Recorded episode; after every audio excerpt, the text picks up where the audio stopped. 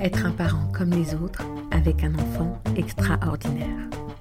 Voici le récit que nous propose mon invité du jour, Aurélie Kropp. Bienvenue sur le podcast Être un parent. Je m'appelle Lika Sarr et je vous propose un échange avec une personnalité inspirante, expert ou parent qui vous livrera ses ressources. Ces dernières années, je me suis spécialisée en neurosciences affectives et sociales également en méditation de pleine conscience, la mindfulness pour ceux qui connaissent, ainsi qu'à différents outils de développement personnel. En tant qu'accompagnante parentale, la combinaison de tout ça m'offre de nombreuses pistes pour aider chaque parent à être aligné et à trouver un équilibre juste. À mon niveau, j'appelle ça le développement parental. Aujourd'hui, je reçois Aurélie, je l'ai rencontré il y a quelques années et j'ai pu suivre ces derniers mois les différentes étapes qui l'ont mené à l'écriture douce et impactante de son roman graphique si gracieusement illustré. Comme une comète. Aurélie nous livre son histoire banale et pourtant si peu décrite d'une grossesse et d'un postpartum aussi chamboulant qu'initiatique. Sa sensibilité me touche et se ressent précisément dans son livre aux couleurs pastel et au dessin si descriptif d'un quotidien à la fois courant et hors du commun. En fait, unique comme chacun des parcours de nouveaux parents. Aurélie nous livre une histoire honnête, une histoire d'un postpartum couronné par l'annonce que les, particularités de son enfant, qui le rendaient alors si unique, ne sont résumées dans notre société que par l'étiquette d'handicap.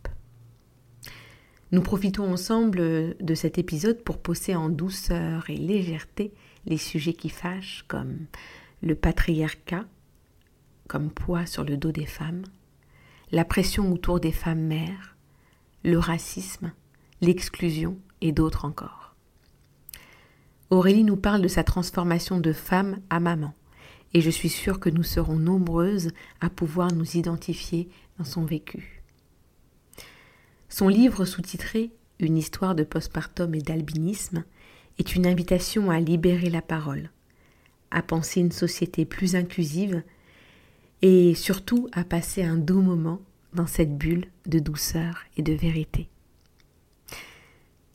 Avant d'entamer la lecture, je vous souhaite dès à présent une très belle écoute. Bonjour Aurélie. Bonjour. Je suis super contente de, t'accueillir aujourd'hui pour, euh, pour cet échange. J'ai l'impression de te connaître maintenant depuis quelques, quelques mois. On échange sur les réseaux. Euh, j'attendais avec impatience de pouvoir euh, t'interviewer sur un épisode. On s'est jamais rencontrés, ou peut-être aperçu une fois, je ne sais pas, parce que tu es la, tu es l'amie d'une très bonne amie à moi. Et elle m'a parlé de, de toi, ce qu'elle t'a parlé de moi. Et on a commencé à échanger. Aujourd'hui, on se rencontre virtuellement encore une fois, mais en attendant la prochaine. Oui.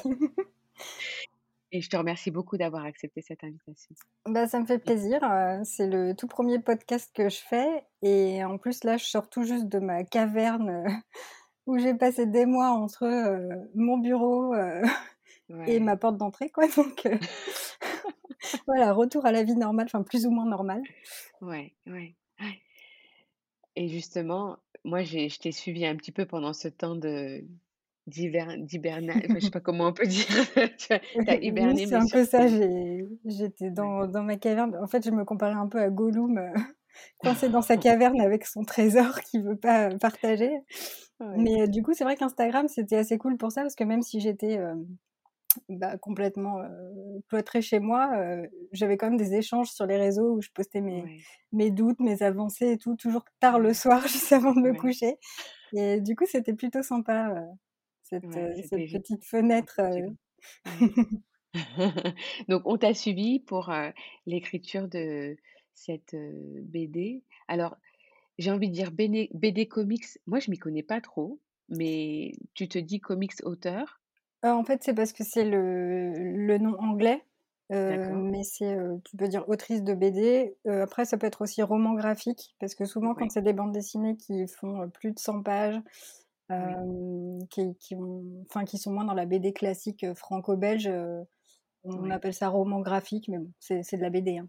oui, mais je vois bien la différence parce que en, tu m'as permis, et je te remercie de, de, lire ton ouvrage en avant-première.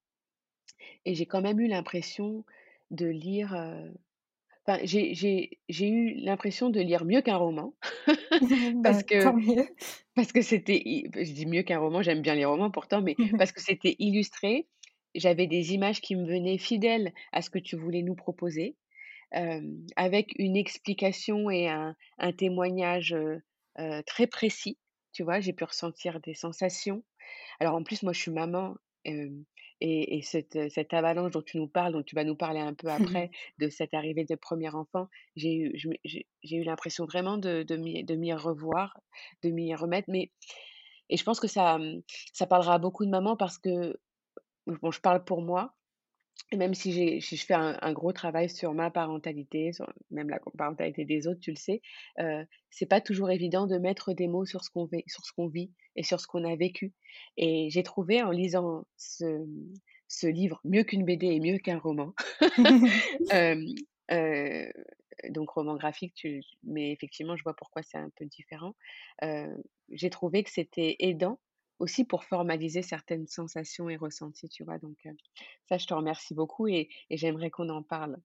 mais déjà, avant ça, comment ça, comment t'es arrivé à, à, écrire ce livre incroyable?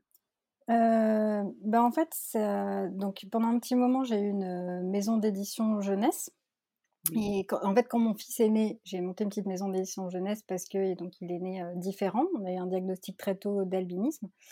Et, et, en fait, en bossant avec des auteurs jeunesse, moi j'écrivais, mais je, je, recevais plein de boucles d'illustrateurs et tout. Je suivais plein d'illustrateurs sur Instagram pour ma boîte. Et en fait, ça me titillait de revenir à ça parce que à une période, je faisais de la peinture, du dessin et tout. Puis après, comme je suis graphiste dans la vie, j'avais un peu laissé ça de côté. Et puis là, ça me redémangeait et j'avais envie aussi de parler. Euh, et, euh, et du coup, en fait, c'est un, un tout. En fait, j'avais envie d'écrire, j'avais envie de, de, faire des petites BD. Et le sujet est, est, venu naturellement puisque je, je, voyais de plus en plus de choses qui se passaient autour du, du postpartum en particulier. Parce que c'est vrai que moi, quand, euh, quand je me suis retrouvée toute seule à la maternité et que le truc m'est tombé dessus, je me suis dit, mais qu'est-ce qui se passe quoi? Qu'est-ce que j'ai fait? Euh, C'était pas une bonne idée, je veux changer d'avis et c'est trop tard, euh, comment je fais? Et j'ai vraiment pas compris le tsunami que je me suis pris. Et, euh, et c'est seulement ensuite, en faisant la démarche d'aller chercher de l'info, de fouiller, d'aller même lire des trucs en anglais et tout, parce que au moment où, où moi j'ai accouché, il n'y avait pas encore grand chose bah là, en voyant que ça se réveillait un peu par-ci, par-là et tout, je me suis dit, c'est le moment. En fait, il y a une espèce d'alignement des planètes où je me suis dit, j'avais envie de raconter ce, toute l'histoire de, mon fils, comment on a vécu le diagnostic et tout ça, et comment on apprend à vivre avec ça. Toute cette partie postpartum, et plus l'envie de, bah, de faire de la BD accessoirement. Quoi. Donc, c'est le média que j'ai choisi. Peut-être j'aurais pu écrire un roman ou, ou, faire autre chose, mais voilà, ça s'est aligné pour faire cette BD. C'est super. ce, qui, ce qui ressort de cet alignement est génial. et, parce que tu parles de, de ton intérêt donc pour le postpartum au moment où tu le vis. Parce que c'est mmh. vrai, en fait, c'est ce qui arrive bien souvent. Euh, j'allais dire aux femmes, aux parents, on peut dire, parce qu'il y a de plus en plus de papas qui s'y intéressent pour pouvoir mmh. être au plus présent de leur, de leur conjointe. Mais euh, on découvre la réalité du postpartum quand on s'apprête à la vivre ou quand on la vit ou quand on l'a vécu et qu'on ne comprend pas par où on est passé. Quoi. finalement, ce que tu nous proposes, c'est une BD qui parle de ton ressenti instant après instant. De, ce qui, oui, c'est exactement ça. C'est exactement ça, parce qu'en fait, je me suis dit, bon, pour parler de ce sujet sans le survoler et en étant authentique, je me suis dit, il faut que je dise de A à Z comment ça s'est passé en fait. Euh, limite, certaines scènes, c'est du 10 minutes par 10 minutes. Ou... En plus, mon éditeur a été cool parce qu'au début, j'avais signé pour 200 pages. Et en écrivant, je me suis dit, il va me falloir plus de pages. parce qu'il y a certains trucs où bah, il faut prendre le temps d'expliquer ce qui se passe parce que ça peut paraître des petites choses, mais quand on le vit, c'est des moments qui paraissent interminables, qui sont durs. Et en fait, de ne rien oublier, il y a aussi des, côtés positifs, mais aussi les, aspects négatifs, de bien les retranscrire un peu en immersion, quoi. C'était pour moi la façon la plus simple de, partager pour que voilà, les, les, gens aient un espèce d'instantané de voilà comment ça s'est passé pour moi. Ça se passe différemment pour plein d'autres femmes, mais il y a plein de petites choses finalement qui sont communes à nous toutes, même si chaque grossesse et chaque postpartum est différent. Et, du coup, voilà, c'est ce que j'ai choisi de faire, de me dire, je note tout ce qui s'est passé et je balance tout. Même les trucs durs, même les trucs qui pourraient être un peu honteux, où on peut se dire, ça fait mauvaise mère de dire ça, bah tant pis, j'y vais, quoi, parce que c'est important de le dire. Et c'est important de le lire, en fait. Moi, c'est des trucs que j'aurais besoin de lire quand j'étais dedans. Complètement. Pour trouver, oui, tu as raison, pour, pour qu'on puisse se dire, bon, ben, si elle l'a vécu, si elle le retranscrit comme ça, c'est que je suis pas bizarre de le ressentir aussi à certains moments. et, et ça, je trouve que ça libère la parole et, et tu contribues, oui, à ça, de, de pouvoir normaliser un peu cette situation ambivalente parfois et, et, et, même violente de temps mmh. en temps.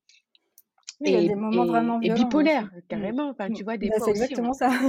On, on, passe d'un état à un autre et, il y a certaines doubles pages où tu proposes des cascades d'images comme ça, toutes comme tu vois entremêlées, enfin, qui se succèdent des petites et tout. Et là, quand tu, enfin moi en tout cas quand je les quand je les lis une par une, notamment quand tu es à la maternité et que tu te rends compte de tout ce qui tout ce qui se passe, de tout ce qu'on se demande, de tout ce que et, tu sens l'angoisse qui monte, qui monte.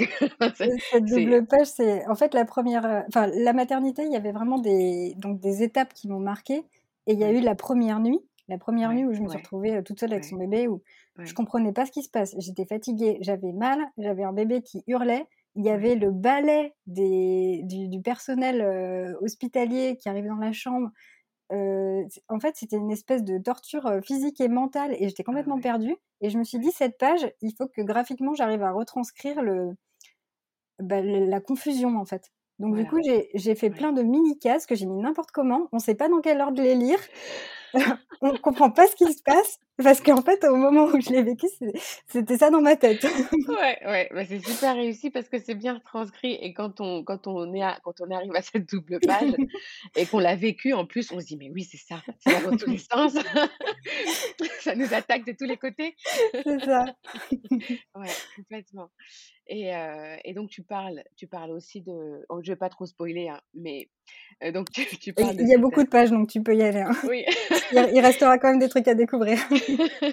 non, mais, mais ce que, ce que j'apprécie déjà tout d'abord, c'est de, de parler de cette euh, avant, avant le postpartum, de, de parler de de cette difficulté parfois entre en, en tant que femme de se dire à ce moment-là, il faut que je fasse une pause pour être mère.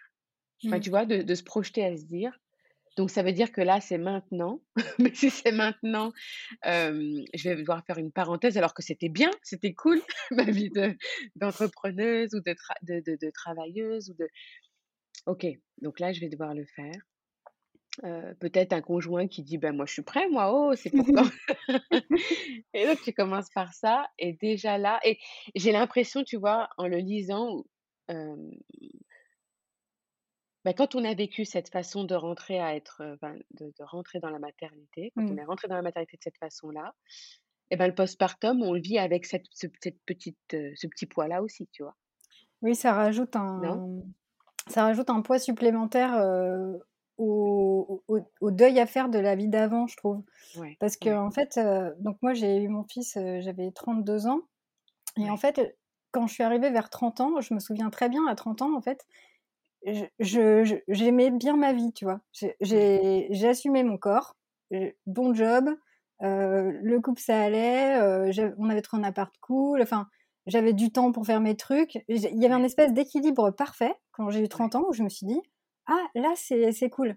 Et sauf qu'en fait, 30 ans, c'est l'âge où tu as tout le monde qui commence à te dire Bon, alors, euh, quand est-ce que vous y mettez, là, le bébé, machin? Et en fait, j'ai l'impression que quand tu es une femme, donc déjà, faut, faut, enfin, faut se battre depuis l'adolescence, quoi. Enfin, faut accepter plein de trucs et, euh, et, et, se frayer un chemin euh, de, dans, les, dans les, les, injonctions et tout. Et j'ai l'impression qu'à partir du moment où ça y est, on a commencé à maîtriser ça, bim, on se prend un autre coup de bâton, genre, allez, on te remet bien dans le rang, maintenant il est temps d'avoir des bébés, c'est cool, t'as fait ta vie pro, machin, mais là, voilà, tu refais un pas en arrière et tu, tu reviens. Enfin, moi, je l'avais ressenti comme ça. Et du coup, moi, j'étais pas du tout pressée de faire un enfant, puis c'était pas un truc qui me qui m'excitait follement mmh. avant quoi. Puis enfin voilà c'était pas dans mes centres d'intérêt tout ça. Bah, après quand mon conjoint m'a proposé je me suis dit bah oui ok allons-y c'est vrai que c'est le moment tout le monde de toute façon tout le monde m'en parle c'est qu'il faut le faire quoi. Et mais je pensais pas que ça allait balayer ma vie avec une telle violence quoi c'est, je me disais, bon, bah, je vais un peu adapter mon peu de temps, ce sera cool, je pourrais lui montrer plein de trucs. Enfin, je voyais tous les trucs positifs, Bien sûr. mais j'imaginais pas la déflagration que, que ça a été, quoi. Euh, à tous les niveaux, hein, euh, niveau euh, physique, perso, pro, au niveau mental, enfin, tout, ça a tout changé, quoi. Ouais, ça change complètement le, le enfin, l'équilibre. Ouais. Ça change complètement le système, quoi. Enfin, comme tu dis, tout, tout, tout, tout, perd, euh, tout perd sa place et mmh, faut pour pouvoir reprendre une place exactement. avec l'arrivée de ce, de ce bébé. Tu nous parles aussi de d'une fin de grossesse euh, avec un peu de suspense. On va utiliser ce mot-là euh, un peu, un peu joli, un peu plus sexy, mais non, en fait, tu nous parles de cette fin de grossesse avec beaucoup de d'anxiété, de, d'interrogation, un bébé qui qui, qui, voilà, qui, a du, qui a du mal à. Enfin, qui n'est qui, est pas spécialement positionné comme on voudrait. un accouchement voilà, qui n'est qui, qui, est pas, qui est pas si simple. Enfin, tout plein d'étapes qui ne sont pas rares. enfin, ça se passe très souvent de cette façon-là. Mais quand on pense grossesse, on pense à voilà un troisième trimestre avec un gros un gros bidon et puis des contractions qui arrivent et un accouchement et puis une rencontre. Le schéma classique qu'on voit dans les films. C'est ça, ouais, complètement. Ouais. Une contraction, ah, allez, ça y est, on accouche. Et, et, toi, tu nous parles de, de, la vraie fin de grossesse, en tout cas celle qui est beaucoup plus répandue. On en a parlé, tu nous parles de la, de la, de la maternité, de ce passage-là qui n'est pas si simple. Et puis tu nous parles aussi de l'allaitement. Et un peu comme le tu devras, tu dois, tu voilà, tu, tu as bien profité, mais profite pas trop maintenant, tu dois avoir un enfant. C'est tu as un enfant, tu allaites, mmh. et puis ça va bien se passer. Comment tu l'as, comment tu l'as vécu toi ce démarrage d'allaitement et puis cet allaitement Bah ça, en fait, donc pareil en, en ayant quelques infos qui arrivaient jusqu'à moi, parce que j'avoue, je me suis pas, enfin, on avait deux trois livres sur le sur le, la grossesse et tout euh, dans les toilettes. Je pense comme tous les parents euh, qu'on avait acheté comme ça, mais euh, je m'étais pas super renseignée. Et c'est vrai que l'image bah, qu'on a dans les médias, le ciné et tout, enfin en tout cas il y a quelques années encore, l'allaitement ça avait l'air hyper facile à chaque fois. On voyait toutes les mamans, pof, ça se faisait naturellement et tout. Du coup quand à la fin moi j'avais déjà pas le temps de faire tout ce que je voulais, qu'en plus je, je, tombais dans les pommes facilement et tout, aller au cours d'allaitement, en fait, ça me saoulait. Je me disais, bah, ça doit pas être si nécessaire que ça, c'est loin, faut que je prenne les transports, j'ai encore tombé dans les pommes et tout. Euh, ça a l'air facile, c'est bon, je vais gérer, quoi, je suis pas débile, je, dois, je, vraiment sortir. Et grosse erreur, grosse erreur. Et puis, effectivement, bah, le, ce qu'on nous dit, c'est il faut allaiter, c'est meilleur pour ton enfant, euh, euh, c'est meilleur pour son métabolisme. Enfin voilà, c'est le message et qui est sûrement très vrai hein, scientifiquement, voilà. Mais c'est vrai que du coup, je suis arrivée avec ce truc genre oui, il faut allaiter. Sauf que euh, ça s'est tout de suite pas bien passé vu que probablement je m'y prenais mal. Euh, c'était compliqué. Comme je m'y suis prise mal, j'ai tout de suite eu des, des, coupures, des crevasses, voilà. Euh, donc c'était extrêmement douloureux à chaque fois. Donc chaque fois qu'il fallait nourrir, c'était mais, mais l'enfer. En fait, je prenais pas du tout de plaisir à, à, donner à manger à mon bébé. Mais il y avait quand même cette injonction, euh, bah, c'est pas grave de souffrir, c'est bon pour lui, euh, fais-le pour lui. Euh. Et à, et à, la fin, ça devenait horrible parce que du coup, bah, j'ai je fait quelques pages là-dessus, mais dès qu'il pleurait, j'avais envie de m'enfuir de la maison en fait, parce que je me disais, il va vouloir manger et moi je vais morfler. Donc je passais des bons moments entre les repas, mais dès qu'il fallait le nourrir, c'était la, la, relation avec mon bébé devenait compliquée quoi. Mais oui, et c'est heureusement que ma mère était là donc toute la première semaine et c'est elle qui voyait le truc se mettre en place parce que moi j'étais je voyais rien, j'étais dans le brouillard complet. et qui m'a dit ben peut-être c'est pas grave quoi, essaye le biberon parce que là il faut faire quelque chose, tu peux pas rester comme ça à souffrir. Et, et du coup bah je culpabilisais quand même et, et quand j'ai voulu arrêter bah, d'un coup parce que vraiment ça devenait trop douloureux, les crevasses c'était n'importe quoi. Bah effectivement même en allant chercher l'information sur internet comment arrêter, toutes les informations qu'on récolte à cette question c'est continue continue, maintient, c'est pas grave de souffrir et tout, c'est bon pour lui, fais un effort quand même, tu peux bien faire ça. alors que je cherchais juste comment on arrête. Et systématiquement sur les, forums à cette question, il y avait une ribambelle de, femmes qui poussaient à continuer. Quoi. et j'ai fini par voir qu'il y avait un, médicament pour couper la montée de lait, donc j'ai appelé SOS médecin, ça s'est fait, mais à l'arrache complet, ça s'est pas bien fait parce que du coup, il n'y a pas eu de transition, donc il est passé du sein au biberon direct à 100%, donc il vomissait et tout, mais malgré tout ça, ça a été un très bon choix parce que ça a débloqué un truc, mais instantanément. Quoi. Le, premier biberon, ça, a tout changé dans mon équilibre à moi par rapport mmh. à ce bébé. Et il restait quand même plein d'autres choses dans le postpartum, mais ça a vraiment été une première marche d'acceptation de la situation. Quoi. Oui, j'aime bien quand tu dis, je ne savais pas que ce petit objet pouvait pouvait, je sais plus comment tu dis, presque être un objet de réconciliation. C'est ça, c'est l'objet magique, le biberon, genre. Euh, ah Mais tu sais, ça me touche beaucoup ce que tu me dis. Moi, j'ai travaillé beaucoup en, en crèche à une époque, c'est encore une époque, mais à une époque où grosse promotion pour l'allaitement maternel. Et donc, on avait on, accompagnait les mamans qui allaitaient, etc. J'avais l'impression qu'on n'accompagnait plus les mamans qui n'allaitaient pas, mmh. alors que notre, notre première mission en tant qu'accompagnant parental, professionnel de, de la petite enfance, professionnel de la parentalité, c'est pas tant l'aspect nutritionnel, parce qu'en 2021, je crois encore, que je, crois, je suis sûre que le lait maternisé, il, fait l'affaire, mais c'est de maintenir le lien. C'est pour moi, c'est vraiment ça qui, est primordial, tu vois, dans, dans nos missions d'accompagnant, c'est de maintenir le lien. Et beaucoup de professionnels, effectivement, oublient que l'allaitement maternel, effectivement, c'est un choix, mais le non-allaitement maternel, ça peut être aussi un choix. C'est pas une absence de choix. C'est pas quelque chose qui vient comme, euh, tu vois, euh, dire. Euh, bon ben on peut pas faire ça alors on fait ça par dépit. Mmh. Je, je, pense qu'on doit accompagner les mamans qui à un moment ne, soit n'ont pas voulu parce qu'elles ne sont pas prêtes, et j'en connais plein des mamans comme ça qu'on a, que, que j'accompagne, que je continue à accompagner parce que le lien, il peut se faire bien sûr d'une très belle façon, tu vois, la, la rencontre, la, la, la relation. Et, et, des mamans qui, comme toi, à un moment se disent non mais c'est tellement, tellement mal embarqué mmh. que c'est pas la peine non plus d'aller de, de, à chercher à, à faire des, des, des, des, tours et des pirouettes pour, euh, pour réparer ça. Et puis qui devient un, cycle de torture presque, tu mmh. vois? Enfin, oui, puis tu mets de la distance, justement, comme tu dis, l'important c'est que le lien se fasse. et déjà, ça se fait pas forcément toujours au premier regard et tout de suite dans les premiers jours et tout. Et si en plus on rajoute ce, cet allaitement, s'il se passe mal, qui recrée encore plus de distance entre le, la mère et l'enfant, c'est c'est complètement délétère. Enfin, c'est pas la peine, quoi. On perd tous les bénéfices qu'on voulait au, départ mmh. amené. J'aime bien quand tu parles, enfin quand, quand tu dis, quand tu parles, tu en, as parlé un petit peu là, mais le fait que le bébé s'approche, je dois lui donner mon sein, mais en fait je veux pas, j'ai envie de, fuir, et puis et puis en fait on s'y fait et ça recommence à l'infini. J'aime bien cette image, tu vois, qui est, qui, intemporelle, parce que tu vois en fait tu es prise dans ce truc là et, et ça recommence.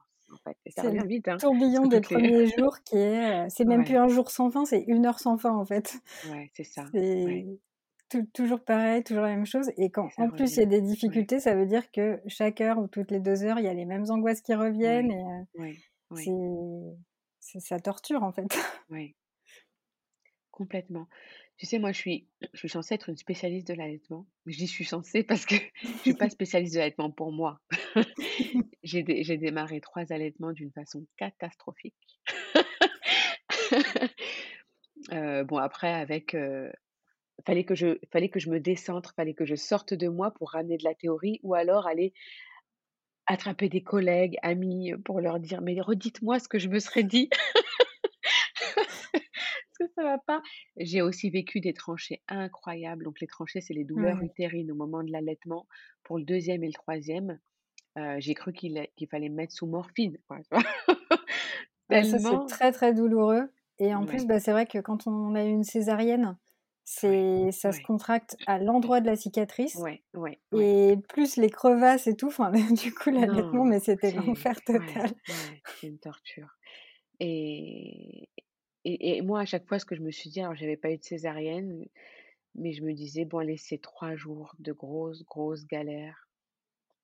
Mais je crois, tu vois, avec du recul, je me dis, ces trois jours qui n'ont pas servi à grand chose, enfin, qui n'ont pas servi du tout dans ma relation avec l'enfant, mmh. parce que je le voyais comme un, un Pac-Man, là, tu vois, qui arrive, qui allait, me, me, manger le corps en commençant par mes seins et puis mon utérus. Je vois tout à fait.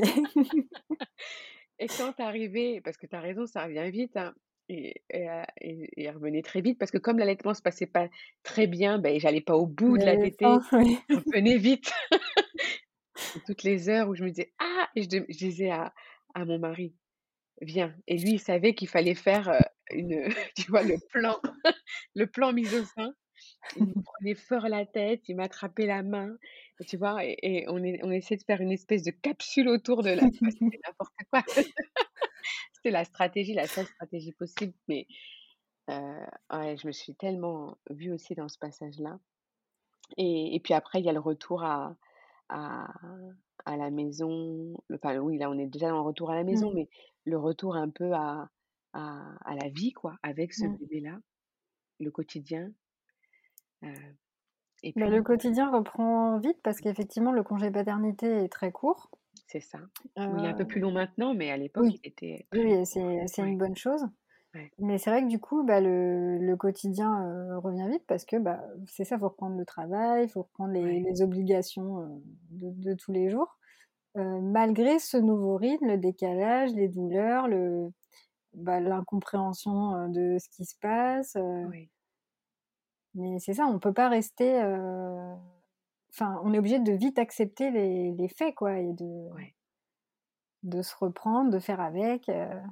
C'est ça on est le seul, comme si on était seul dans le navire, quoi. Et que, mmh. Enfin, pas seul, parce que du coup, il y a un petit bébé dedans, mais bon, il sait pas trop piloter. Et, et puis, il va naviguer, en tout cas. Et, et, et on doit on est censé se faire aider, mais c'est pas évident, en fait. Bah, c'est pas évident. Et moi, je me souviens, en plus, j'habite dans le, le 13e et j'avais cherché l'adresse de la PMI.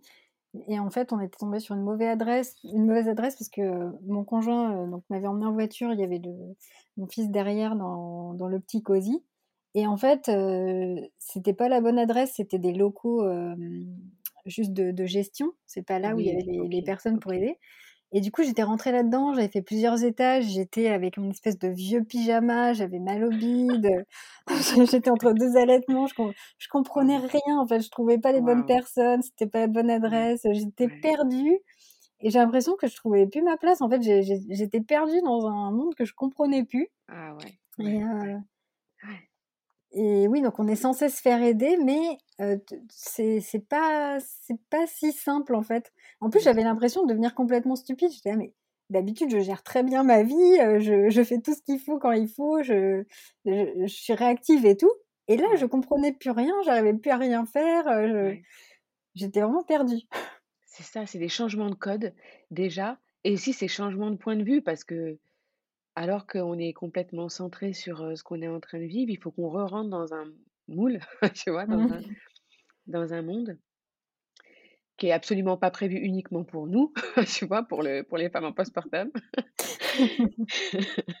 et et on doit et on doit s'y faire et et c'est pas ouais, c'est c'est c'est pas évident ce retour à la à la vie, je dirais et puis une deuxième partie de ton livre nous offre aussi la la possibilité de t'accompagner dans cette découverte de la particularité de ton enfant? Mmh.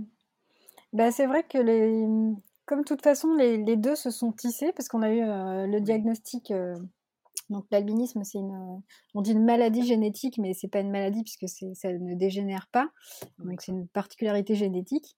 Et en fait, on a eu le diagnostic très tôt puisqu'il avait deux mois et demi, donc il était encore tout bébé, tout bébé. J'étais encore dans le postpartum et tout. Donc du coup, le postpartum, pour dans mon expérience, c'était tissé avec ça. Donc je pouvais pas euh, parler de l'un dans un livre et de l'autre dans un autre livre. Pour moi, ça s'est fait ensemble et c'est tout, tout s'est tissé en même temps. Donc euh, du coup, bah, je parle aussi de, ça parce qu'il y avait les rendez-vous euh, médicaux et, les, étapes de bébé, de postpartum et tout de tout le monde. Et il y avait ça qui venait s'ajouter. Donc, donc voilà, ça ne vient pas tout de suite dans la BD, mais ça vient assez rapidement finalement, puisque deux mois et demi, oui, c'est encore Oui, c'est vrai. Mais tu sais, j'ai bon quand, quand on quand on, on s'apprête à lire ton, ton, ouvrage, on sait ce qui nous attend puisqu'on mmh. a, on a on a vu le livre, on a on a lu un petit peu et, et je trouvais ça très poétique la façon dont, dont tu décris, la façon dont tu le regardes avant ces deux mois et demi, tu vois. Et puis à un moment, il y a le tu vois, le choc de l'annonce en plus qui est complètement maladroit. et puis, je trouve que c'est, je trouve que c'est très, comment dire, c'est, c'est, un regard ambivalent du coup sur la particularité parce que, tu vois. Bah, il y a vraiment eu ça parce qu'en fait, moi j'aime bien, dans la vie de tous les jours justement, j'aime bien les gens un peu différents. Enfin, j'aime bien ça dans la vie. Et en fait, quand je suis, quand j'étais à la maternité, que j'avais ce bébé qui était mais blond de chez blond, c'était le seul quoi. Quand j'avais donné le bain et tout, même tout, toutes les, enfin tout le personnel disait oh là là qu'est-ce qu'il est bon. Enfin c'était le seul bébé comme ça. Et du coup, je trouvais ça super beau. J'étais là, ouais, ces petits cils. Et même quand je l'allaitais, que j'avais mal et tout, je voyais ces petits cils tout blancs et je disais, mais c'est tellement beau, j'ai jamais vu ça, j'adore. J'ai un bébé qui est. C'est ça, je, me disais exactement ça cette scène que j'ai dessinée, j'étais dans mon lit, il y avait une toute petite lumière et je, je regardais Cécile et j'étais là, mais c'est tellement beau, euh, c'est, j'aimerais bien que ça fonce pas parce que justement, la maternité, il disait, euh, ah oui, mais ça va foncer, les blonds, de toute façon, ça fonce toujours et tout. Euh, et, j'étais en train de me dire, si ça restait comme ça, en fait, il serait magnifique ce gosse. Et, et, du coup, j'avais ce regard-là. Et puis même dans la rue, effectivement, quand les gens me disaient, oh là là, les petits cheveux blonds, tout ça, ben, j'étais fière. J'étais fière, en fait, d'avoir un bébé pas comme tout le monde. Et à partir du moment où on a eu le diagnostic qui expliquait cette blondeur, je me suis dit ah oui en fait c'est pas qu'il est qu'il est différent et que c'est c'est cool. C'est en fait un problème. Je, me dis je me disais ce, ce truc qu'on voit qui, qui, est différent c'est un problème dans notre société quoi. Ça montre qu'il est qu'il a un problème. Mmh. Et du coup il a fallu que je digère tout ça et ce que je trouvais très très beau avant. Après je me dis en fait tout le monde va le regarder euh, comme un monstre, comme un, enfant anormal, alors que le fait qu'il ne soit pas euh, comme tout le monde, c'est ça qui me plaisait euh, dès que je l'ai vu en fait. Donc il a fallu déconstruire tout ça et puis bah, c'est ça, rééquilibrer toutes les infos qui m'arrivaient, toutes les remarques des gens et tout, avec un nouveau prisme. Oui, mais pourtant, ton premier regard, est une force et sera une force pour toujours, tu vois. Oui, oui.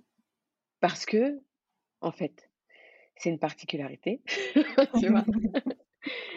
et, et, ça, et ça pourrait être vu comme ça par tout le monde, tu vois. C'est juste des croyances de collectives, là, tu vois, qui intègrent beaucoup de particularités comme, tu vois, des handicaps et des choses horribles, tu vois, des croyances qui remontent à tellement loin, mais aujourd'hui, c'est beaucoup, beaucoup de clichés, mais il y a encore dans certaines cultures où, où les albinos sont considérés comme voilà des, des sorciers, enfin des, mmh.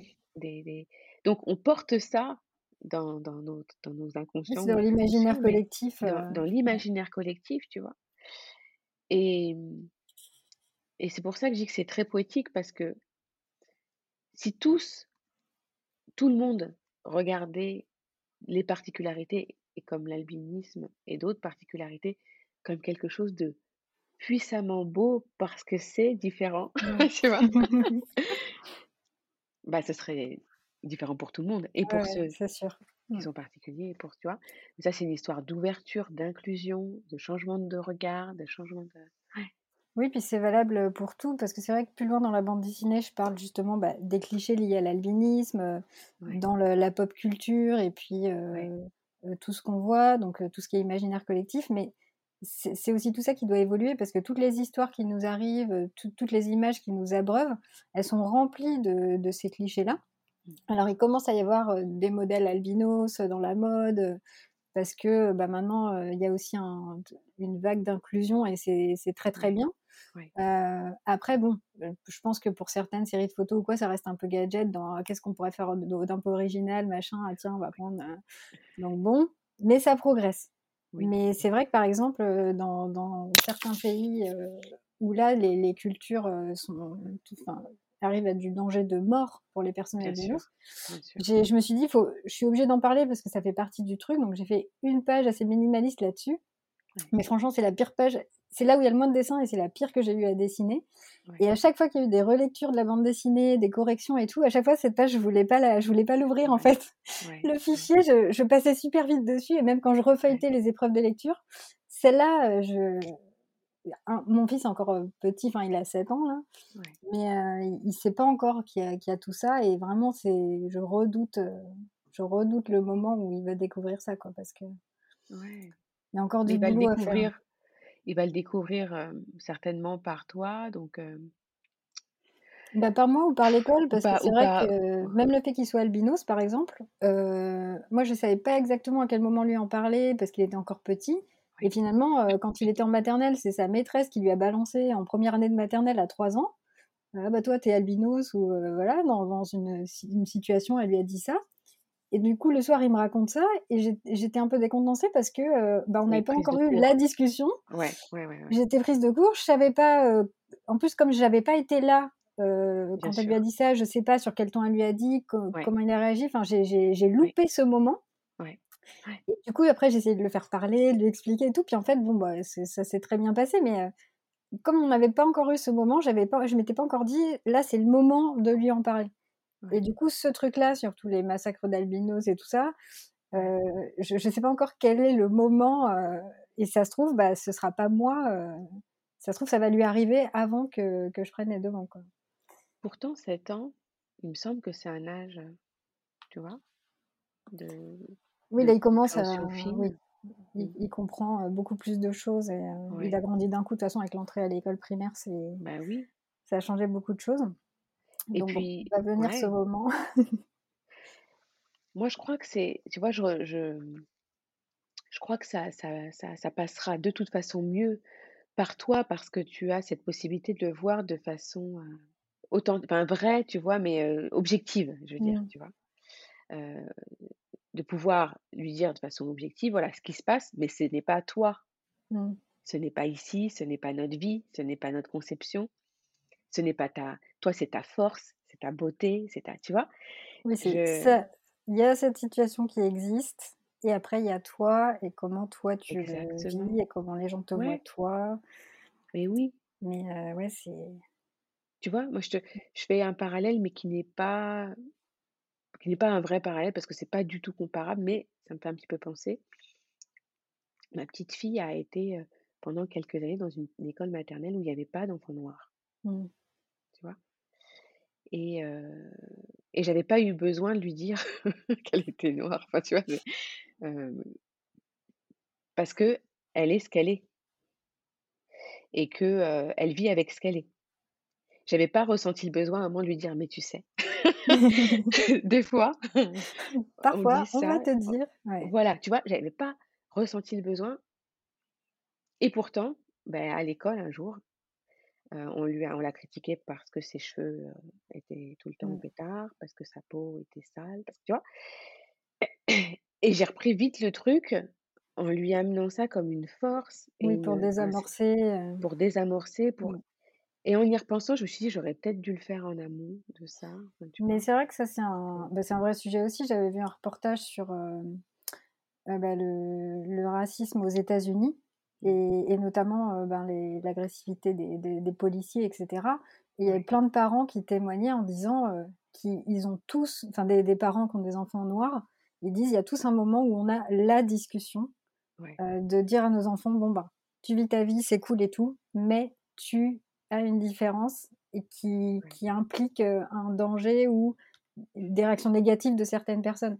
Et ils disaient tous, il y a un moment où voilà, à nos enfants, on sait qu'on va devoir avoir cette discussion, alors que les, enfants blancs, les parents n'ont pas besoin d'avoir la discussion. Quoi. Bah non.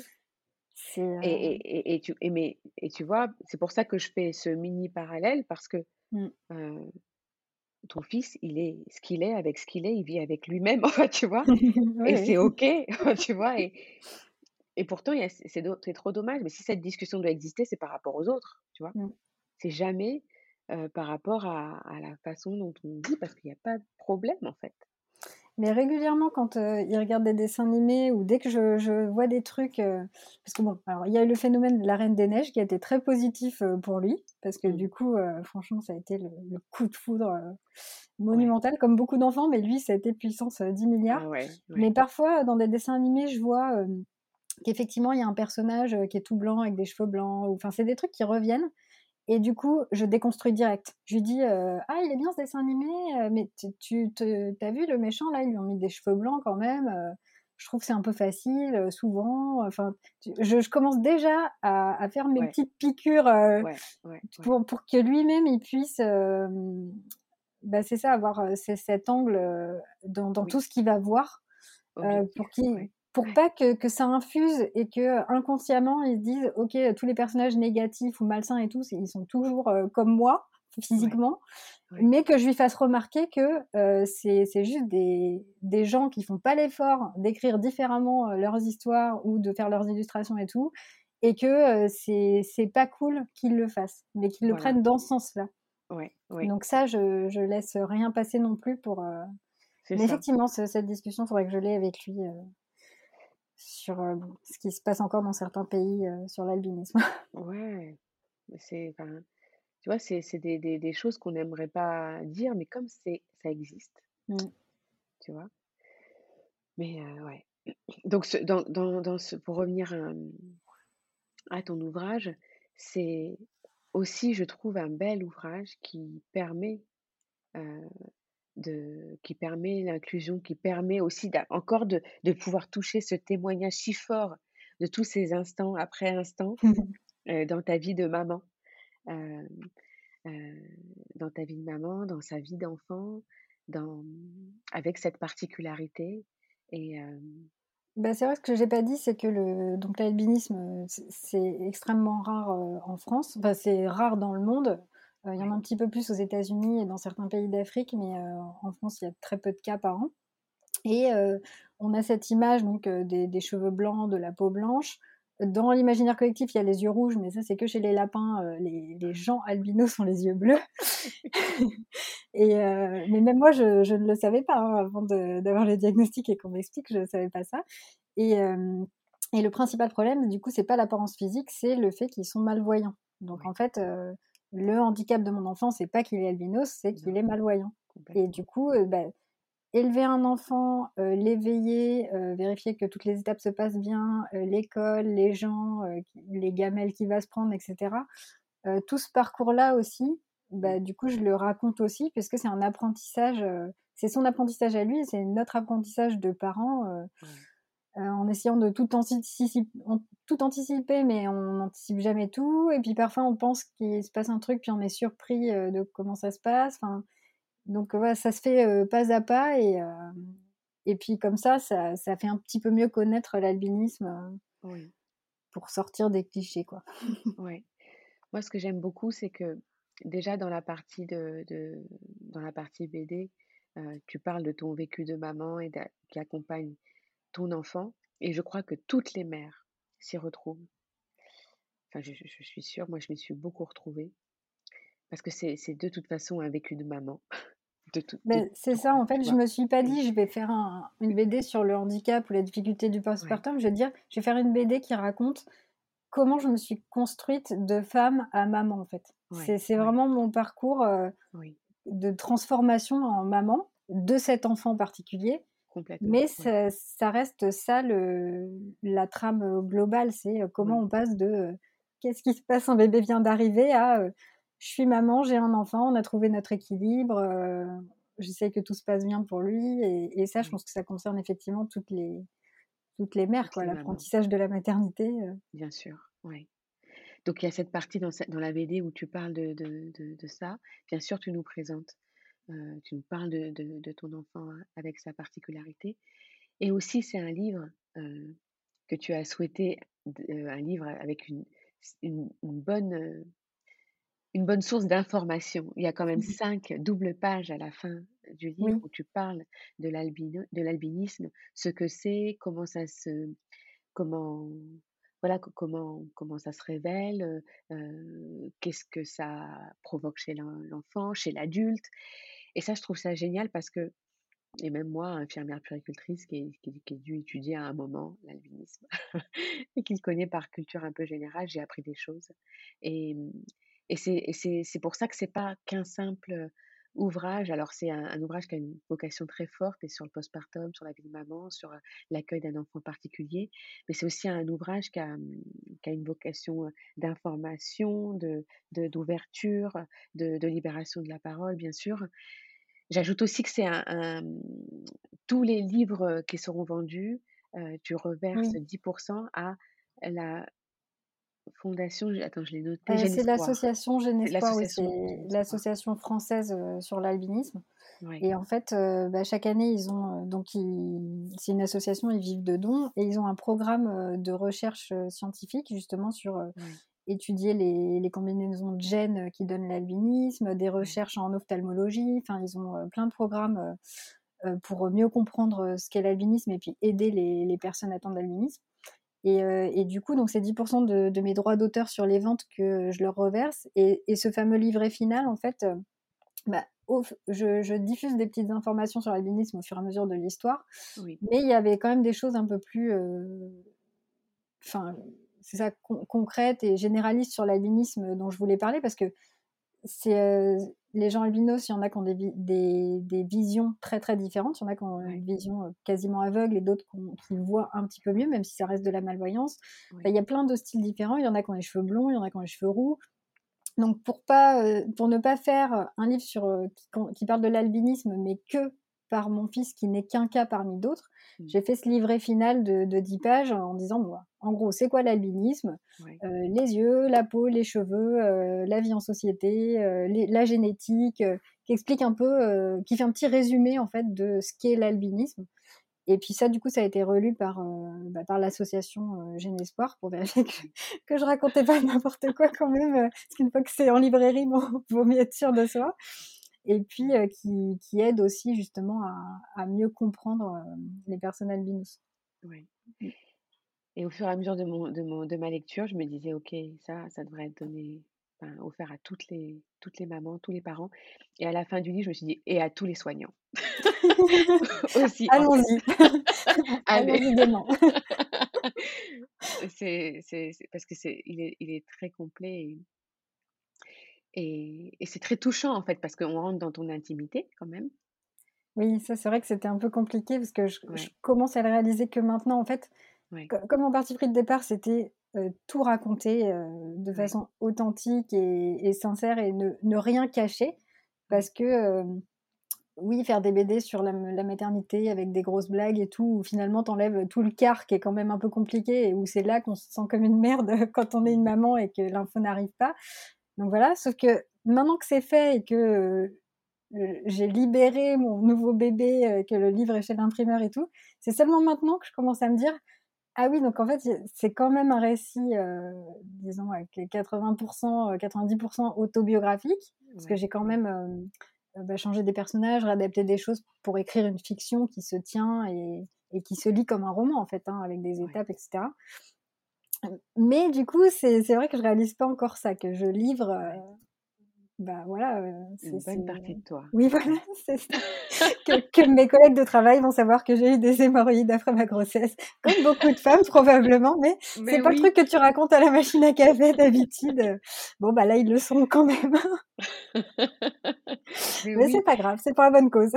Ah oui, mais c'est une lecture tellement sympathique que ça peut être regardé que avec beaucoup de sympathie, en tout cas particulièrement quand on est parent. et, ça, et, je crois que ça doit passer par ça pour pouvoir toucher aussi, tu vois, pour pouvoir bah, toucher ta, cible, enfin notre, nos mmh. cibles, et libérer la parole, ça, ça mmh. passe par euh, de, livrer un peu de soi. Oui, c'est ça, faut être sincère et bah, simplement dire la vérité, quoi. Dire vraiment comment ça se passe. C'est ça qui va aider à faire progresser plein de choses, quoi. L'équilibre mental, l'accompagnement, tout. L'adaptation professionnelle derrière, quand faut le boulot avec les heures, la crèche, machin. Enfin, c'est toute la société doit un peu évoluer là-dessus, quoi. C'est en, en cours, mais c'est lent. Mais c'est lent. Mmh. Donc ce livre dont on a parlé, il sort bientôt, mais peut-être qu'il est déjà sorti quand les auditeurs écouteront cet épisode, puisque on sera peut-être en 2035 et, le livre en librairie depuis bien longtemps, réédité. Il se passe encore des choses. mais, en tout cas, il sort le 6 octobre 2021. Mmh. Je reparle aussi dans la conclusion de, de petites choses en lien avec cette sortie. Pour finir, j'ai une question un peu que je pose à, beaucoup de mes invités. Qu'est-ce que signifie pour toi Qu'est-ce que tu mets derrière être un parent? Tu sais, c'est le nom du podcast. j'ai voulu l'appeler être un parent pour la partie de, de l'être plutôt que du faire, tu vois? Mmh. Et comment tu, quelle est ta définition de être un parent? Euh, bah, pour moi, être un parent, c'est,